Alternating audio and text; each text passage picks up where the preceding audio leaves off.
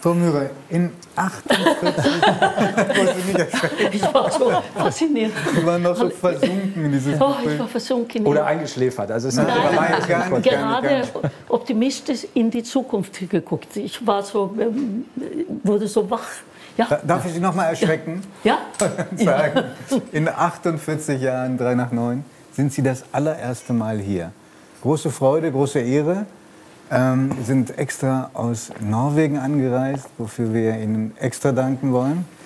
Ähm, als es 3 nach 9 losging, weit zurück im vergangenen Jahrhundert, da waren Sie schon in Deutschland ein großer Star. Sie haben seit Ihrem 16. Lebensjahr eine Beziehung gehabt zu Deutschland. Was war denn, Norwegen ist Ihre Heimat, aber was war dann Deutschland? Oder was ist Deutschland für Sie? Ja, das, also wenn man so früh im Leben anfängt zu reisen, also mit 15, 16, ich konnte kein Wort Deutsch. Ich ähm, habe Englisch gesprochen, weil ich wusste nicht, äh, aber nicht in Deutschland, ich wusste gar nicht, ähm, äh, also ich konnte kein Wort und da kamen die äh, Leute von Deutsche Grammophon, wollten mich gucken, wer dieses junge Mädel war. Und ähm, die sagten, also wenn du bei uns kommst, dann darfst du nur Deutsch sprechen. Und ich weiß, die, die erste Sache, die ich kaufe, ich fuhr in Hamburg, landete und gucken Läden. Ich habe noch nicht so große Läden und wollte mich unbedingt ich wollte Hose kaufen, ja? Ja. Und dann lernten sie mir, das heißt Hose. Und dann, wenn ich das sage, dann dürfte ich, ja. Aber so fing das an. Und wenn ich so viele Reisen, ich, und wenn ich äh, den Flughafen von Oslo äh, abhebte, dann war plötzlich eine andere Welt für mich eingeschätzt. Und in Deutschland war dann vom Technik und in meiner Branche natürlich fantastisch. Ich, ich bin so eine tolle Schule gegangen hier in Deutschland. Und ähm, ich bin ja mehrere Mal in der Woche damals hin und her geflogen, weil, weil ich jung war, ich hatte keine Familie. Und Deutschland ist natürlich für mich, äh, jetzt habe ich mittlerweile Deutsch gelernt und äh, es ist, äh, ja, ich fühle mich zu Hause, ich habe Freunde, ich äh, fühle mich sehr gut aufgehoben und es ist ein Teil mein, mein Herz. Schön.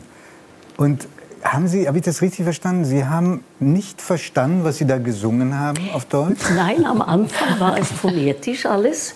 So, ich musste es erst mal lernen. Es waren natürlich einfache Texte. Ja, wissen wir, was man, wenn man das hinterherstellen muss, muss man es auch ausdrücken können. Und ich sagte schon damals, ich bin erst erwachsen als, als Entertainerin, wenn ich ab 40 anfange. Und ich hatte recht. Erst da kann man die Texte ausdrucken. Also wie heißt das nicht ausdrucken? In, Doch, doch, Doch, doch. interpretieren. Ja, Ja, ja, ja. ja, und ähm, da kam äh, Wolfgang Rademann, ist ja ein Begriff in, in Deutschland, der hat meine Shows auch- in Norwegen und Schweden gesehen und hat mich sozusagen die Shows am, am Leib, wie heißt das? Auf den Leib auf den Leib, ja. Und dann, dann fühlte ich mich sehr zu Hause, als ich anfange, meine Gefühle und Comedy und so ausdrücken könnte. Wir schauen uns vielleicht gemeinsam einige Ihrer ganz großen Erfolge in Deutschland an, die offenbar ähm, weitgehend phonetisch damals eingesungen Ja, wurden. okay. Schauen Sie. Lachen, Gute Laune hier. Gibt es denn Lieder, die Sie gerade gesehen haben, mit denen Sie heute nicht mehr so viel anfangen können? Oder lieben Sie Ihre Lieder Ich alle? muss sagen, ich bin so stolz, dass ich Generationen im Rucksack ein knallrotes Gummiboot habe, dass ich so viele Hits haben dürften. Bin ich dankbar und ich singe sie heute sehr gern. Und wenn man dann in ein Studio reinkommt äh, oder im Open Air, wo es äh, frei, also Leute und man hört nur Singback-Orchester am Band, aber du singst live und dann brüllen die so viel laut. Ich höre kein Playback. Ich, ich deute an die Monitore hoch, weil ich höre es nicht. Ne? Aber stimmt es, dass ja. ihr, Sie haben ja zehn Enkelkinder. Ja. dass ein Enkelkind erst beim Skiurlaub gemerkt hat, was er für eine berühmte Mutter im deutschsprachigen Raum hat? Ja, meine drei ältesten Söhne, der älteste ist jetzt über 50, Daran merkt man auch, dass man alt wird, oder? Wenn die Kinder plötzlich so alt ja, werden. Ja, aber der, das war, der war ja auch mal jung. Auch mein kind. und, und dann waren sie, waren sie in, äh, da waren sie Skilaufen in Schweiz und Österreich und, und zu Hause bin ich Mama, also ich bin alle ich arbeite aber, das wissen Sie natürlich, aber ich, das geht nicht, die Musik, das ist nur, wenn ich übe. Und die wussten nicht, was sie in Deutschland sang. Die kannten das nicht. Und plötzlich stehen sie in Österreich oder so, so, so wie heißen die nach... Äh, also Abregie. Ja, Abregie. Und dann hören sie, und alle haben mitgesungen. Und meine Söhne, was? Das ist doch die Mama. Und, und, und, da kam sie nach Hause und fragte, Mama, hast du dieses Lied gesungen? Äh, ja, ja. Das, also müssen wir hören, das ist ein Riesending. Und dann, dann kam das zu Hause auch. Ja. So, es war, ja, die haben das entdeckt. Und da bin ich natürlich stolz von meinen. Die, die Deutschen haben Sie nie vergessen. Ähm, sie schätzen Sie, Sie haben Sie gewürdigt. Sogar unser Bundespräsident ja. hat Ihnen erst vor wenigen Monaten das Bundesverdienstkreuz verliehen. Und Frau Bühnenbender war dabei. Es war, ja, glaube ich, im, im, Rahmen eines Staatsbesuchs in, ja. in, in Norwegen. Das war ganz wie, großartig. Bevor wir, uns, wir haben ein paar Bilder, aber wie, wie haben Sie, Sie waren ganz großartig. Was fanden Sie so großartig? Also ich fand die Atmosphäre ganz wunderbar. Ich finde Sie toll, äh, wirklich großartig. Und ähm, ich fand auch Ihre Familie so klasse, so, so unglaublich nahbar und begeistert von Ihnen. Das war wunderbar. Das war so schön. War, ne? Ja. oh, das war eine schön, ein fantastischer ja. Äh, Tag, muss ich sagen. Ja. Ich war als das geschah, dass der Präsident äh, diese, wie sagt man, Ehre, also diesen Urkunde. Rede, Orden. Orden mich verleihen, aber da hat er ja was Tolles gesagt. Und die stand da und hat plötzlich vergessen, dass wir, äh, in, ja, wo wir waren. Ich habe nur äh, so ein Feedback bekommen über Reisen und was ich alles. Und ich dachte, ja, ich habe es ja immer durch mein ganzes Leben habe ich ein, äh, wie nennt man, Botschafter, aber als Liebe in mich gehabt, ne? ja. um, um äh, Deutschland bekannt in Norwegen und Norwegen in Deutschland. Äh, diese Sendungen habe ich immer sehr, sehr gern gemacht und äh, finde auch Möglichkeiten, es zu präsentieren immer.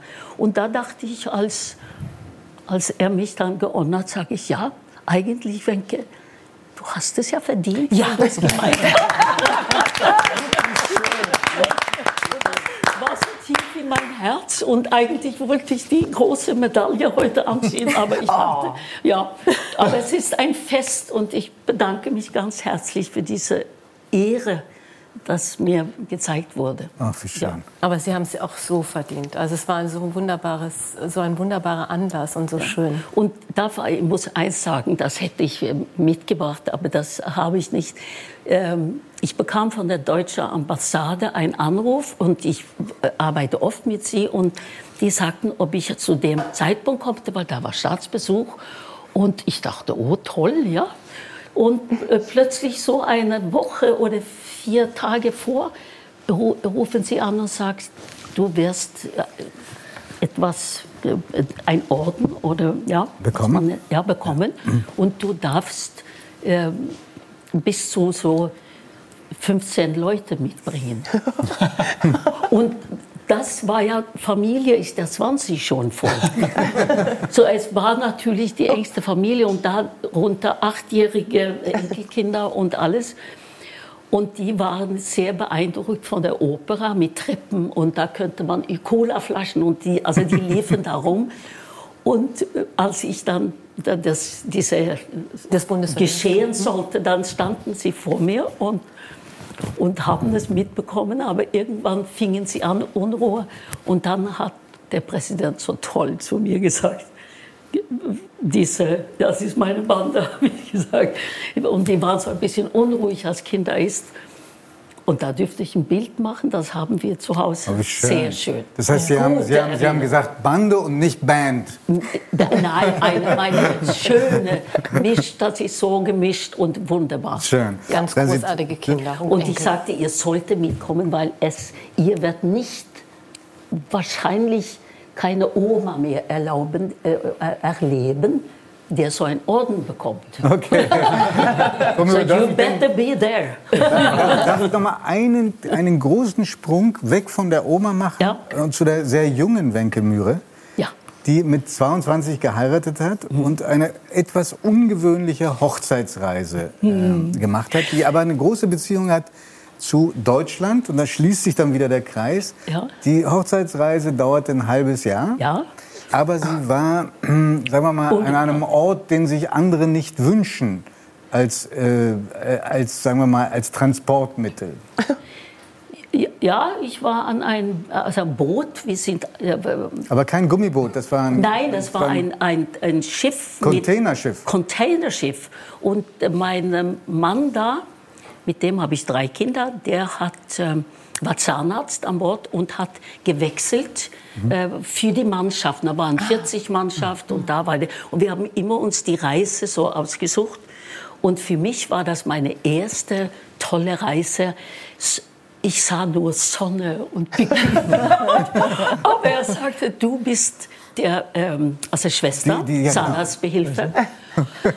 Und da waren also, ich musste alles machen. Ne? Ich saugte Blut, äh, ab. Und Das war so ein Provisorium. Und äh, ich habe ein Bild, also das, das konnte ich gar nicht mitbringen, weil das sieht so und so eine Rückenlehne wie so ein Friseur oder so. Und da, und da Blut, äh, aber es war so lustig. die armen Leute. Und die armen Ja, aber die waren gut behandelt. Toll, jetzt auf jeden Fall. Aber das waren natürlich Umstände, also Umstände, die ein bisschen primitiv waren, weil wir mussten uns dauernd bewegen. Und dann äh, äh, war es strahlende Wetter und ich dachte, ich nütze die Zeit und bin im Bikini geschlüpft und damals konnte man Bikini. Ja, und ähm, dann ruft er mich, weil da war ein Ihr Patient. Mann. Ja, Ihr ja. Mann ruft sie. Ja, mein Mann rufte mich an und also der rief, Wenke, Patienten. Ja. Und, und ich kam rein im Bikini und stellte mich, also ich stand da direkt, er hat da gewohnt und ich stand also mit dem Nabel, er bräuchte keine Betäubung, der Patient.